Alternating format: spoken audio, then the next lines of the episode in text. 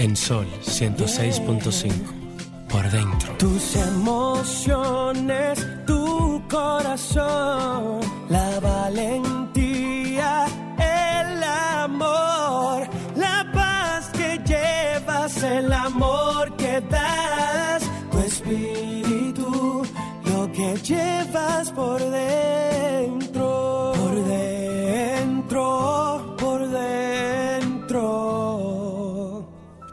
que llevas por dentro.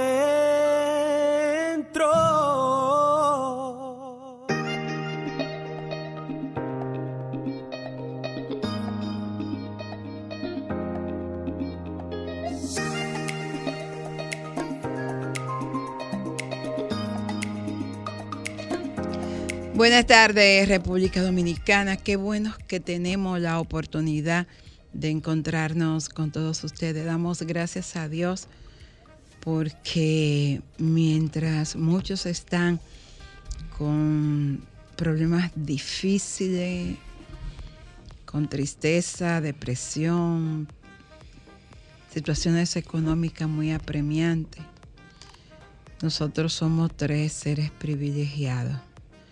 La vida nos permite sonreír.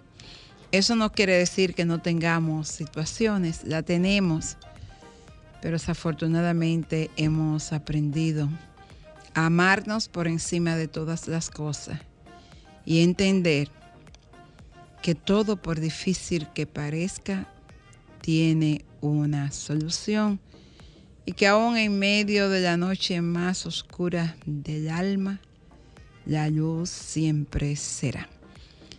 Hola, Hola Carmen. cariño. Antes de que tú hables, debo decirle a nuestros oyentes que a pesar de todo lo que yo peleo con las mujeres que estudian, Fiorella se fue para Brasil hoy No me digas. y viene dentro de un mes a estudiar. Y eso es estudio, estudio. Y el departamento de cariño vacío, porque lo único que quita el dolor de cabeza, dijo el señor de la esquina. Quiero de verdad decirte que como siempre, cada vez que tú eh, sube un peldaño en tu vida profesional y alcanza una meta, yo me siento realizada, me siento feliz, me siento compensada por la vida y más que orgullosa, me siento realizada. Cada paso que tú das, cada meta que tú alcanzas, es como si fuera mi propia meta. Y siempre, siempre digo, vale la pena cuando uno se, se propone cosas sin haber tenido y sin venir de una familia económicamente abundante, con todas las limitaciones que tiene cualquier joven de un barrio, con cualquier limitación que tiene el dominicano común, tú has alcanzado cada una de las metas que te ha propuesto, profesionalmente hablando, personalmente hablando, eh, laboralmente hablando.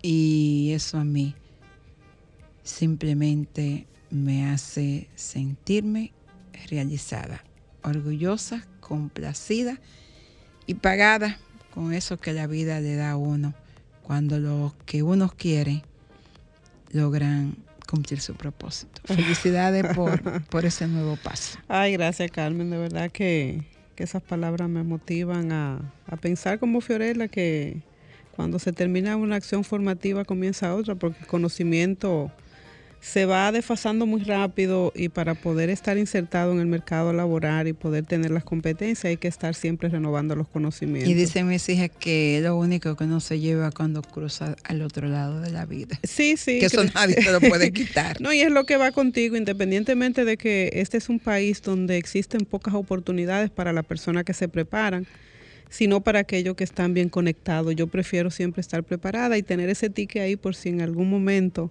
Aparece alguien tiene, tiene a bien. Alguien decide buscar a uno preparado y no a uno Eh, conectado. eh, Exactamente, entonces estamos en eso y además de eso que el ser humano debe estar siempre preparado para poder dar respuesta a cada una de las situaciones que la vida te enfrenta. Y, te y comentábamos las dos la manera en que la gente gestiona su conflicto.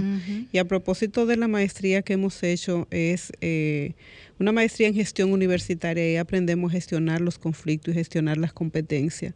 Y creo que a este país le hace falta mucho eso, que, que los empresarios, tanto público, eh, que están en la gestión pública y también los que se dedican en sus oficinas a las actividades privadas, a gestionar los recursos, sobre todo los recursos humanos en capacidades, porque es ahí donde el ser humano encuentra la, razón de la existencia, porque cuando tú no estás conectado y no te sientes útil, no te sientes querido y valorado, entonces comienzan las situaciones de tipo emocional, como la que habíamos hablado, que lleva a una persona a resolutar quitarse la vida cuando está lleno de juventud, cuando tiene familia, cuando tiene hijos, cuando tiene competencia. Bueno, Entiendo que, es una tarea pendiente del Estado también y de las personas poder aprender a gestionar eh, sus recursos, pero también a gestionar y a manejar aquellos conflictos que, son a veces existenciales, que no tienen nada que ver con lo económico. Lo económico es el detonante, pero los conflictos son más eh, emocionales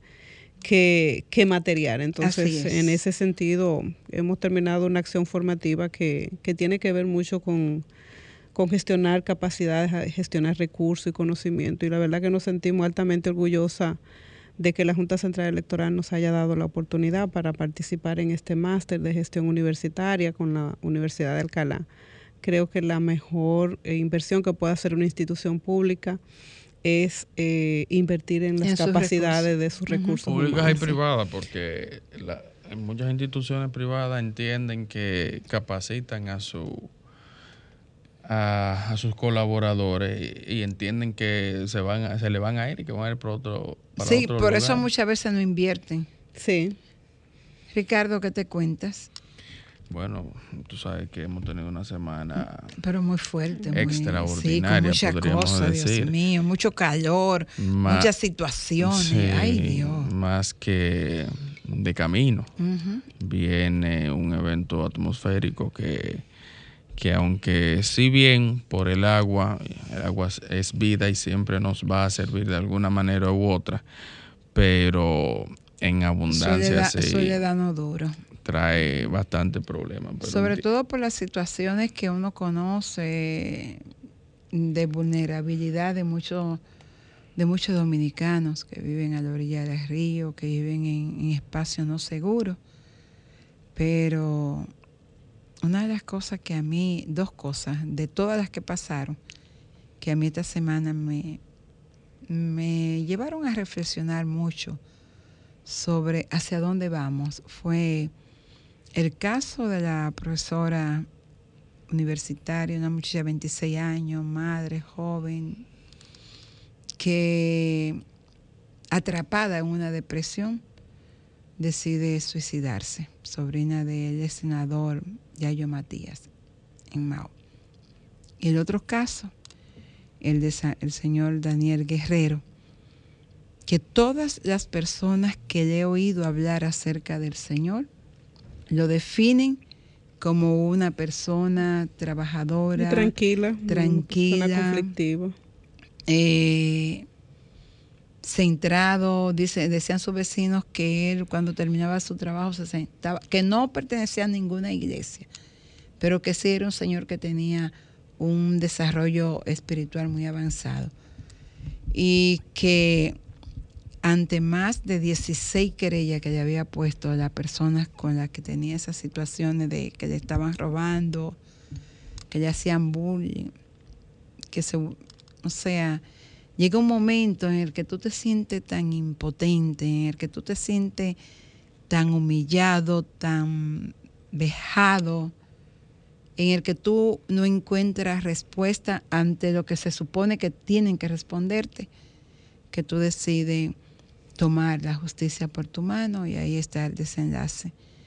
Entonces, en definitiva, eh, son dos hechos que a todos, pero sobre todo a los que están arriba, a los que toman decisiones, a los que tienen que resolver, definir y trazar las políticas públicas de este país, debe llevarlo a motivar. ¿Qué nos está pasando? Que estamos tan agresivos. ¿Qué nos está pasando? Que estamos tan decidido a terminar con las vidas nuestras y con la de los demás. Eso es para, para reflexionar.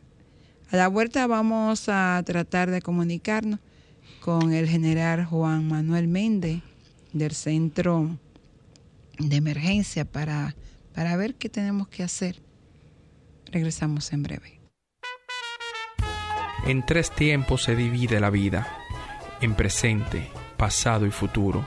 De estos el presente es brevísimo, el futuro dudoso, el pasado cierto.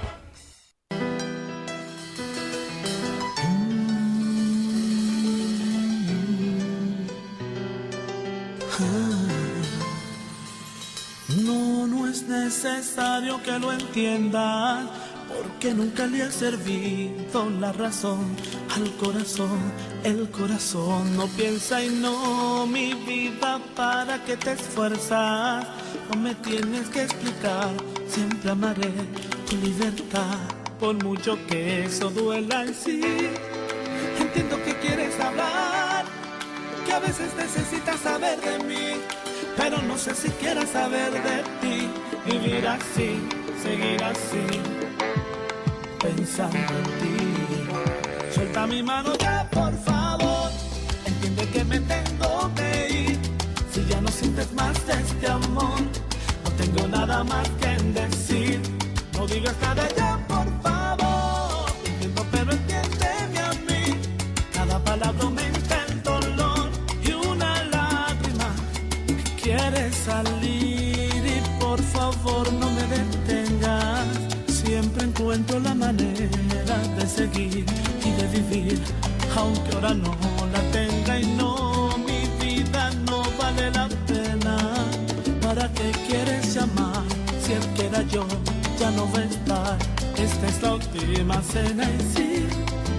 entiendo que quieres hablar que a veces necesitas saber de mí, pero no sé si quieras saber de ti,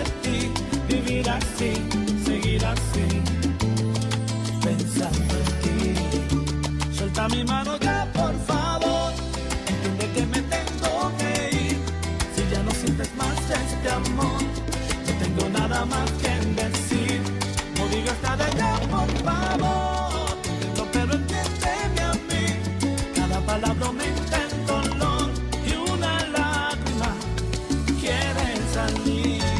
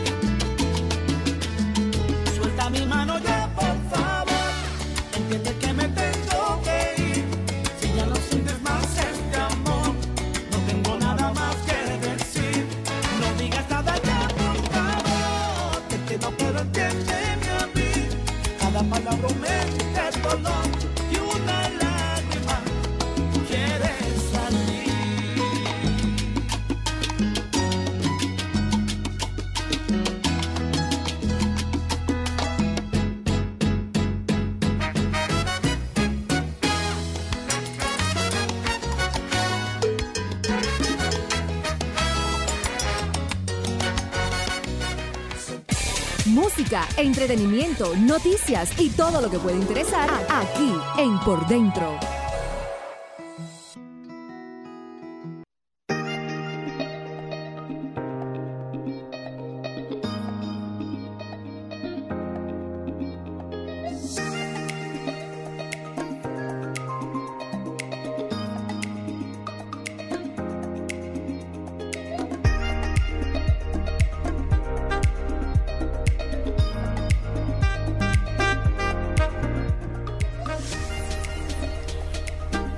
Ya estamos de regreso y como eh, hablábamos al inicio del programa, este, tendremos la, la participación en el programa de Juan Manuel Méndez, director del COE, quien estará informando sobre este fenómeno atmosférico que viene de camino. Realmente, como siempre, los supermercados abarrotados ante un llamado ciclónico que eh, entiendo que La sí. gente corre a comprar comida y no a salvaguardar sí, su vida sí, y las sí, cosas, las viviendas y colocar en sitio aquellas cosas que pudieran ser eh, peligrosas ante una, una investida de, de viento, de lluvias torrenciales. Eso es así, pero sí, sinceramente, a, a título propio, quiero eh, incentivar a toda la población dominicana a que sí estén vigilantes de este fenómeno, ya que ha sido extremadamente variante en su ruta desde el inicio, incluso cuando comenzamos a escuchar sobre este fenómeno, veíamos cómo tenía una proyección hacia el norte, hacia latitud, o sea, rumbo hacia latitudes superiores a la 20, donde estamos, entre 18 y 20, donde estamos nosotros, perdón.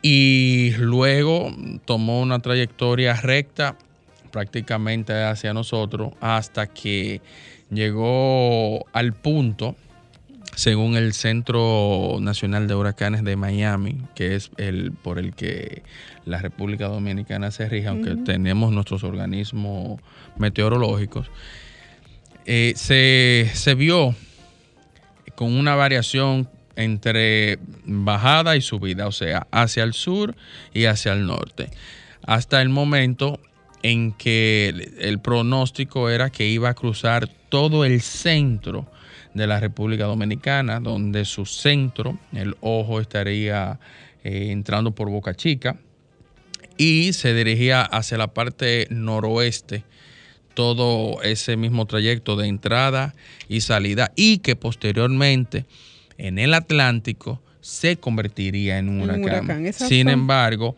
hoy ya tenemos una alerta de huracán donde el mismo fenómeno puede convertirse incluso en huracán categoría 1 en, en las próximas 24 horas, podríamos decir. Sin embargo, vuelvo a la variación en su rumbo. Esta mañana nuevamente hizo un giro hacia el norte, donde estaría entrando por toda la parte este entre, entre la Altagracia y la Romana y tocaría una parte en su rumbo hacia el noroeste de, de la península de Samaná.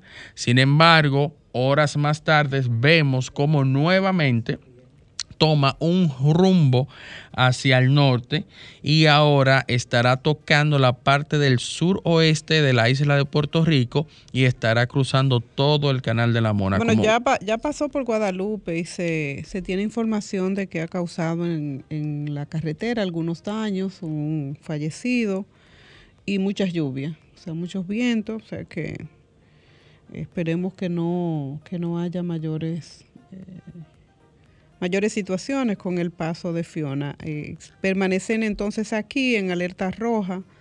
eh, Samaná, La Romana, El Ceibo, San Cristóbal, San Pedro de Macorís, María Trinidad Sánchez, Payat, Puerto Plata, Samaná, eh, Atomayor, El Ceibo y, Monte, y, y Monteplata. Sí, toda el área oriental. Y en alerta amarilla está entonces, eh, hasta la última información que se tiene, es Sánchez Ramírez, Azua, San José de Ocoa, Monseñor Noel, Duarte, Peravia, Barahona y La Vega. Sí, y como escuchaba a, a alguien que hizo una llamada al programa de Fausto, que decía que en, en este tipo de, de eventos, quienes sufren son los animales.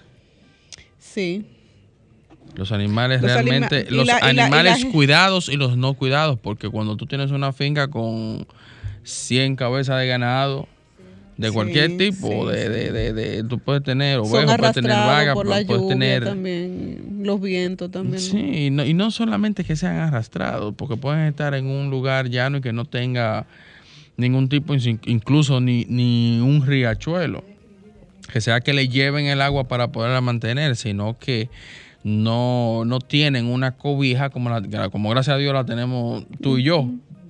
Y verdaderamente ese, ese es una gran preocupación porque los animales no pueden eh, cuidarse de ellos mismos. igual que los animales están las personas que viven a orilla de, los ríos.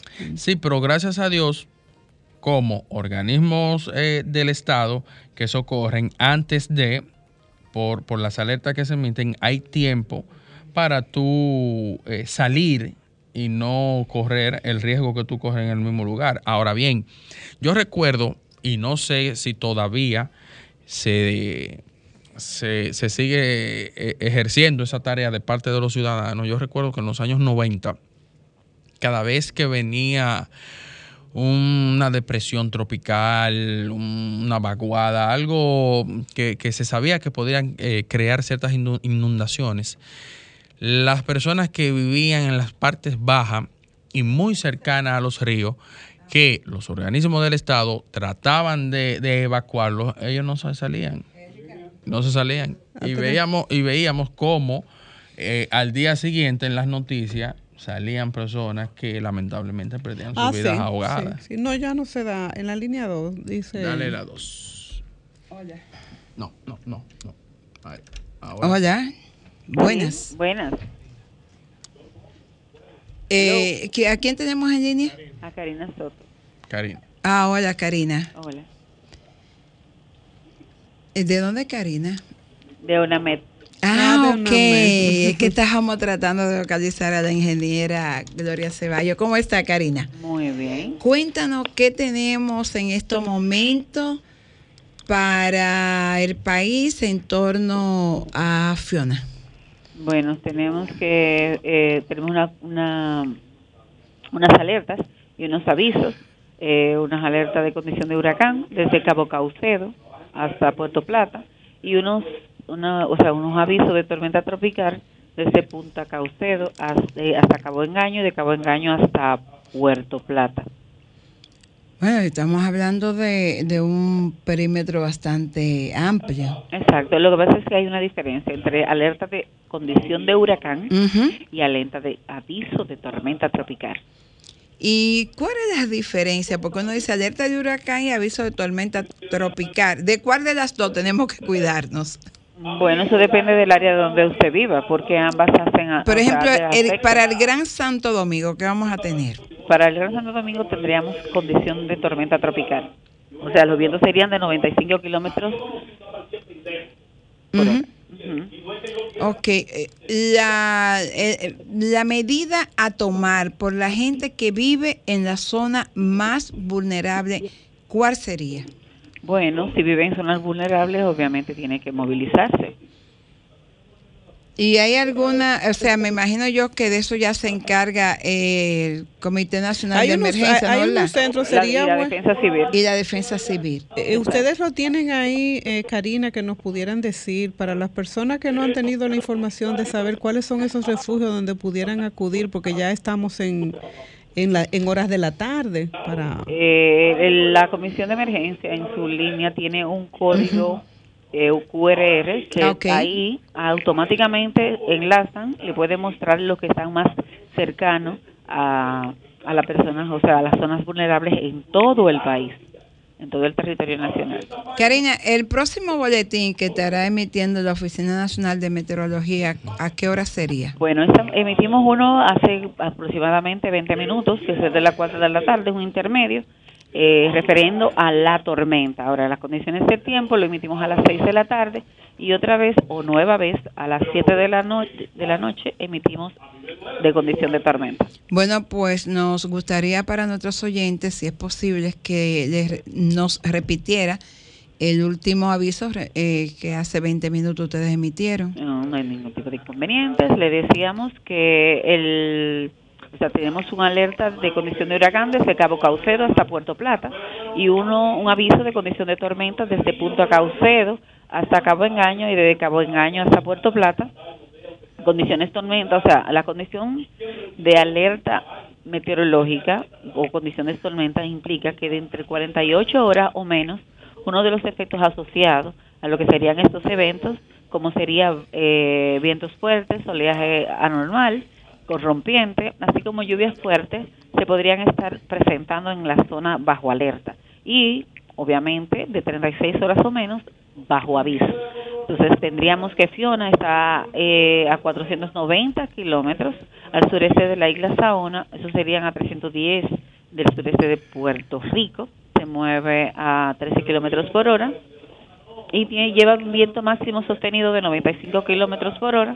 La, en cuanto a las lluvias, podrían registrarse acumulados de entre 100 y 250 kilómetros y olaje de 10 a 14 pies. Entonces, para el día de hoy, nosotros no vamos a esperar lluvia o sí? El, las lluvias que se podrían gestar el día de hoy sería basado por una vaguada en altura que tenemos. O sea, esos serían chubascos de corta duración solamente. Y con relación a Fiona, eh, estaríamos entonces recibiendo esos impactos y esa lluvia a partir de mañana, ¿cerca de, qué hora? A partir de mañana, en horas de la tarde, tendríamos, ojo, podríamos también tener en horas matutinas, producto de la misma vacuada, en chubascos. Pero por Fiona tendríamos a partir de las 2 de la tarde en adelante ya para las, las provincias bajo alerta de inundaciones y, crecidas eh, tendríamos ya sí eh, que serían como la Altagracia, el Ceibo, Tomayor, San Pedro de Macorís, Monte Plata, Las Romanas, Santo Domingo, San Cristóbal, Sánchez, Ramírez, Duarte, María Trinidad Sánchez, Samaná, San José de Ocoa, Monseñor Noel La Vega, Azua, Peravia y Barahona. Hasta el momento estas son alertas meteorológicas entonces eh, por inundaciones y deslizamiento de tierra. Más luego serían por vientos anormales y por cantidad de milímetros. Señores, entonces vamos a recogernos mañana a partir del mediodía. Gracias Karina, de verdad que agradecemos muchísimo tu gentileza que nos haya permitido eh, mantener informado a todos nuestros oyentes. Para eso estamos en la Oficina Nacional de Meteorología. Muchísimas gracias. Igual para usted. De verdad, muy interesante las informaciones de Karina. Vamos a seguir tratando de localizar la otra llamada, señores, pero entre Fiona y Haití, ¿para dónde que vamos a coger? Explíqueme, ¿cuál va a ser el destino final de Haití? Mira, nosotros eh, habíamos trabajado esta semana eh, en otro medio la información de a propósito de la visita de Estado del presidente Luis Abinader que esperemos traiga buenas... Ahora eh, sí que va para, eh, Naciones Unidas. Sí, que traiga excelentes resultados con relación a esa visita, porque la verdad que la situación de Haití se ha tornado en un tema nodal para los dominicanos y dominicanas y nos llama no, y como dijo el presidente ante la OEA, urge, urge que los estados actúen con responsabilidad ya. A veces, y es lo que decía el presidente, ese pueblo no tiene capacidad de resolver su no, No, no, lo primero que ellos no tienen... Es institucionalidad. Es institucionalidad. Y para que los estados puedan eh, tener control de sus políticas migratorias y de todas las actividades que entraña el gobierno, debe tener institución. Y es lo que ellos no tienen. Entonces, tú no le puedes pedir a un estado que ejerza el poderío de que ejercen los estados cuando tienen su soberanía son las instituciones. Que ellos no tienen institución y tampoco tienen una persona al frente que pueda eh, dar las instrucciones para someter al orden. Mira, de alguna manera u otra yo entiendo que hay poderes supremos que están de, detrás de esto, incluso de las estampidas de nacionales haitianos a la República Dominicana. Sí, eh, debe existir algún tipo de, de comunicación entre el gobierno en sí y la ciudadanía de a pie que no comprende o que no comprendemos, vamos a, incluirnos, eh, lo que, cómo realmente se maneja el Estado para con en el plano internacional. Que de hecho, perdona que, te interrumpa, eh, hay que felicitar al gobierno dominicano que tomó la decisión de sacar de Haití el personal que estaba en la embajada dominicana. Sí, y realmente el Haití en años anteriores no se como está ahora, su cuerpo diplomático era muy superior al dominicano y por eso en, los organismos internacionales siempre salíamos mal parados ante, ante el cuerpo diplomático haitiano. Sin embargo, vuelvo y repito, debería existir algún tipo de enseñanza y comunicación desde, desde el gobierno que los temas, los temas diplomáticos, cómo se manejan. ¿Por qué? Porque nosotros, los ciudadanos de a pie, que muy probable no tenemos el pleno conocimiento de, no sabemos que tú no puedes agarrar, bueno, la constitución sí te lo, te lo, te lo permite, pero cuando tú tienes acuerdos internacionales, cuando tú tienes y recibes también como Estado ayudas internacionales, puedes re- repercutir de alguna manera u otra. Tú no puedes llenar todos los días autobuses y autobuses y deliberadamente comenzar a expulsar personas desde el Estado. Vuelvo y repito, la constitución te ampara para hacerlo. Claro. Pero cuando tu Estado tiene acuerdos internacionales y de la manera en que se trabaja y maneja eh, en el plano diplomático, entonces el Estado, el gobierno, debe tratar de, comunicar y, y expresar. ¿Para qué? Para que los ciudadanos de a pie que no conocemos eh, cómo se maneja, tengamos un poco de paciencia. ¿Por qué? Porque yo sé que el presidente de la República está haciendo lo que se debe hacer. Está haciendo más de lo que se debe, porque Está él mismo ha asumido el tema, si se quiere, de manera correcto. personal. Y está haciendo lo que se debe hacer. Pero sin embargo, nosotros lo vemos simplemente como palabras. ¿Por qué? Porque cada día el país recibe más nacionales ilegales. Porque no solamente son los haitianos, nosotros no, no Sí. porque No eh, eh, es la cantidad. Pero Bueno, pero realmente por la cantidad. Porque la cantidad es un 95-5 co- co- en comparación con los otros nacionales. Pero cada día nosotros recibimos nacionales de diferentes países, pero en su mayoría de nuestro vecino país.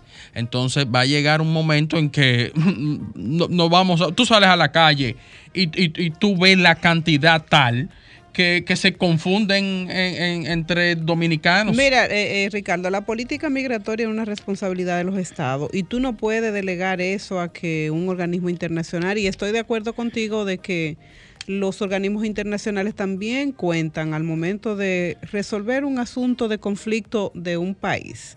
Eso, y eso hay que respetarlo porque hay derechos humanos, hay eh, eh, el tema de- del trato a las personas, la dignidad y todo eso, pero el, eh, el poderío y el ejercicio de la, de la libertad de los estados a poder decidir quiénes entran de manera legal y quiénes pueden salir porque entraron y violaron el territorio de manera irregular no puede ser delegada a un organismo Mira, internacional. eh, no, claro o sea, que tú no, tienes y que es algo hacerlo. complejo. Yo, yo lo que siempre digo es que no debe hacerse vulnerando derechos fundamentales. Correcto, y es lo Ni que te derechos digo, humanos, pero es tú- algo complejo. ¿Por qué? Porque tú tienes una constitución que te dice tus deberes y lo- los deberes del Estado y los deberes del ciudadano.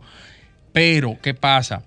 Cuando tú haces acuerdos internacionales, tú de alguna manera también vulneras tu propia constitución. Sí, pero es que los acuerdos internacionales son acciones y medidas que los estados acuerdan para poderse ayudar y solidarizarse con temas específicos. En el caso de los derechos humanos, hay tratados que vinculan al país. Ahora, el hecho de que tú tengas un tratado internacional que, que mire y vele por los derechos fundamentales de las personas no quiere decir que tú vas a delegar ese poderío de tu poder decidir o marcar las políticas exterior o diplomáticas con relación a cuidar tu territorio y a decidir quiénes entran a tu estado, a, a tu país y quiénes salen. O sea, porque tú tienes ahí en la constitución quiénes son y quiénes no son dominicanos, bajo qué premisa. Tú no puedes entrar a un país por la puerta de atrás de manera irregular. Tú tienes que entrar por la vía que establece la constitución y que establecen la norma de ese país. Desde los años 70. Bueno, aunque Eh, eh, sea del la año puerta de- uno, la, la se ha puerta, estado la haciendo puerta de atrás es mucho más grande que la frontal. Pero, eh, pero eso es lo que, de eso es que se trata, de que podamos tener regulación, de que podamos tener políticas migratorias que todo el mundo conozca, los ciudadanos de a pie, los diplomáticos, los que vienen de fuera, para tú saber sobre cuáles premisas entonces tú estableces la norma, porque lo que no había era esa norma clara y esa política desde el Estado, que dicho sea de paso, se le debe reconocer al presidente Luis Abinader, que ha asumido el tema con entereza, con, con mucha gallardía y ha ido a la comunidad internacional y a decirle, mire, lo que está pasando es esto, en, en República Dominicana lo que pasa es esto, nosotros no podemos cargar con el, con el problema haitiano. Sí, de algo yo estoy convencido es que hay poderes supremos detrás de esto. Siempre que hay o se presta para un suceso, una estampida de nacionales haitianos entran a la República Dominicana sin retorno. Sin retorno, lamentablemente. Bueno, lo podemos ver luego del suceso del presidente Mois. Yo estoy más que seguro que a la República Dominicana, en todos sus niveles sociales, ustedes han escuchado que yo he dicho esto eh, eh, eh, is- en innumerables ocasiones, en todos los espectros sociales entraron los haitianos a la República Dominicana. Bueno. Quizás, quizás luego de, de- de- del magnicidio del presidente Mois, quizás entre 500 a 600 mil haitianos nuevos están en la República Dominicana. Vamos a una pausa. Música, entretenimiento, noticias y todo lo que puede interesar aquí en Por Dentro, especialmente para ti. Ay, aprender creol, aprendan creol. Buenas tardes. Anda, Parcara, ese rosa ese pero. Mira. Señores, Se fue a aprender ay, ese, no, no, no relaje. con- Dale. Hola. Hola, ya se fue. Porque, señores, hay que aprender creol. ¿Ustedes creen que yo estoy relajando? Que no me- ahora que no me oye, no me, no me escuche Consuelo. Si Consuelo me oye diciendo No, que que hay que no te aprender. escuchen los cartillos. Ay, si Chelo me oye a mí diciendo que hay que aprender creol, me da esa carrera. Pero hay que aprender creol. Usted tiene que entender a la persona con la que usted está más cercana, con la que usted puede tener conflicto, con la que usted puede tener situaciones, con la que usted está, compartiendo un mismo lugar, ahí al lado, vecino. Tiene que aprender, aprendan. Yo me puse, yo tengo en mi casa como tres libros de creol. Yo estaba estudiando creol. Sí, pero mira, por el profesor, ¿tú sabes por qué yo no aprendí creol? Porque el que me estaba dando clase, el señor que me daba clase, llegaba a la clase a hablar de él, de todo lo que él sabía, de todo lo que él había estudiado, de todo lo que él tenía, eh, de todos los países que él conocía. Entonces yo un día le dije, mire, yo vine a aprender creol, yo no vine a aprender nada acerca de su vida. Tú supiste, ¿verdad? Me sacó la clase y yo no volví más. Porque yo lo que quería era aprender creol, no, de la, no la vida del maestro.